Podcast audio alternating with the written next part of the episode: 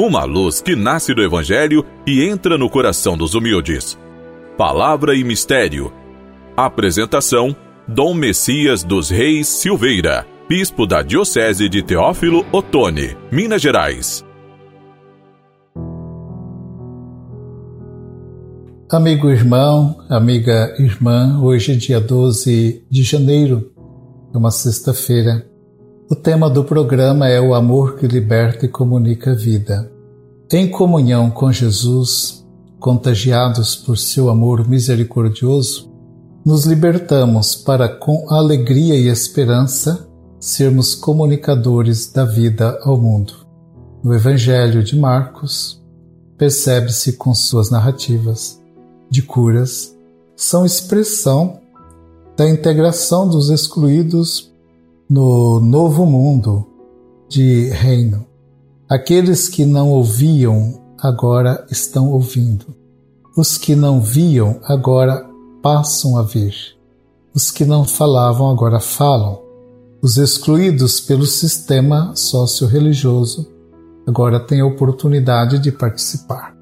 É no capítulo 2, versículos de 1 a 12 do Evangelho de Marcos, nós temos a narrativa do perdão dos pecados de um paralítico. Curioso esta cena, não? Jesus perdoa os pecados e vejamos o que vai acontecer.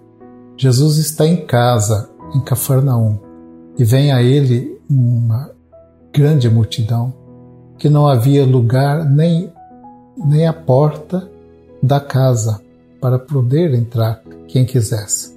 Multidão aí em volta. Quando Jesus anunciava-lhes a palavra, quatro homens trouxeram um paralítico numa cama. Como não pudesse entrar, sobem no teto e abrem um buraco, por onde descem o paralítico em seu leito, diante de Jesus. Vendo a fé e a ousadia desses homens, Jesus diz ao paralítico: Filho, os teus pecados estão perdoados. Alguns escribas dos fariseus ali presentes consideram uma blasfêmia o fato de Jesus ter declarado o perdão dos pecados. Jesus, ao perceber a reação deles, o que ele diz? O que é mais fácil dizer ao paralítico: os teus pecados estão perdoados? Ou dizer: levanta-te, toma teu leito e anda? Pois bem, para que saibais que o Filho do Homem tem o poder de perdoar os pecados, eu te ordeno, dirigindo-se ao paralítico, levanta-te, toma teu leito e vai para casa. Nesta narrativa, o aspecto dominante é a prática do ensino de Jesus às multidões, dirigindo-lhes a sua palavra. Neste contexto, destaca-se o pronunciamento sobre o perdão dos pecados. Conforme as tradições da lei, os doentes eram tidos como impuros, a doença era considerada uma consequência dos pecados da pessoa e só os sacerdotes tinham o privilégio de falar em nome da lei e de Deus e perdoar os pecados mediante sacrifícios e ofertas ao templo.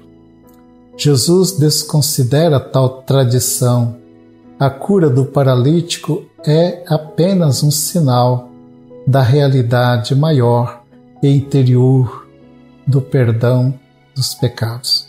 Jesus, com sua prática misericordiosa, liberta os humilhados e oprimidos pelo sistema do templo e restaura-lhes a dignidade e a vida.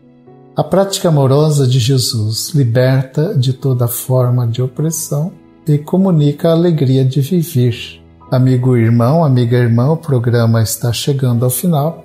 Espero poder encontrar-me com vocês todos no próximo programa. Fiquem com a paz e a bênção do Senhor.